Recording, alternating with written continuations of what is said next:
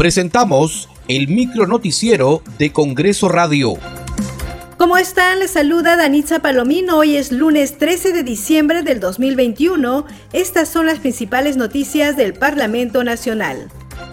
La presidenta del Congreso, Mari Carmen Alba, rechazó tajantemente las informaciones que señalan que ella habría denigrado al Perú y descalificado al jefe del Estado durante sus reuniones con senadores y diputados españoles en su reciente viaje a ese país. La titular del legislativo señaló que jamás pediría una intervención internacional en nuestra política nacional.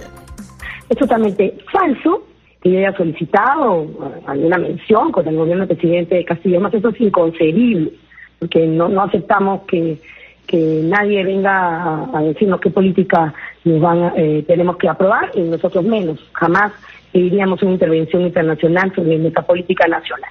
Y, eh, gracias a Dios, todas nuestras reuniones han sido con presencia de la Cancillería y ya he visto además en el artículo de la República que la misma Cancillería ha dicho que eh, esas afirmaciones de esta diputada socialista el diputado de Podemos falsas.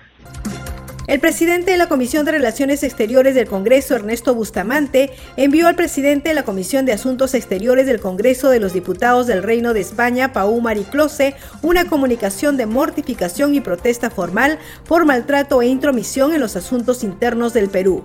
El congresista Bustamante expresó su protesta por el maltrato a la presidenta del Congreso de la República del Perú por parte del diputado Anton Gómez Reino. La Comisión de Fiscalización y Contraloría aprobó la moción de orden del día que solicita al Pleno del Congreso le otorgue facultades para investigar las denuncias de las reuniones del presidente de la República, Pedro Castillo, en la casa ubicada en el distrito limeño de Breña. Escuchemos al congresista Enrique Wong, vicepresidente de la Comisión de Fiscalización.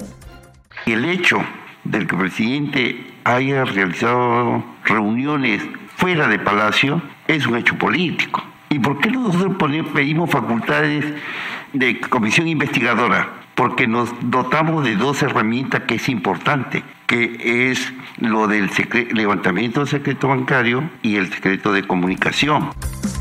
Muchas gracias por acompañarnos en esta edición. Nos reencontramos mañana a la misma hora. Hasta aquí el micro noticiero de Congreso Radio, una producción de la Oficina de Comunicaciones del Congreso de la República.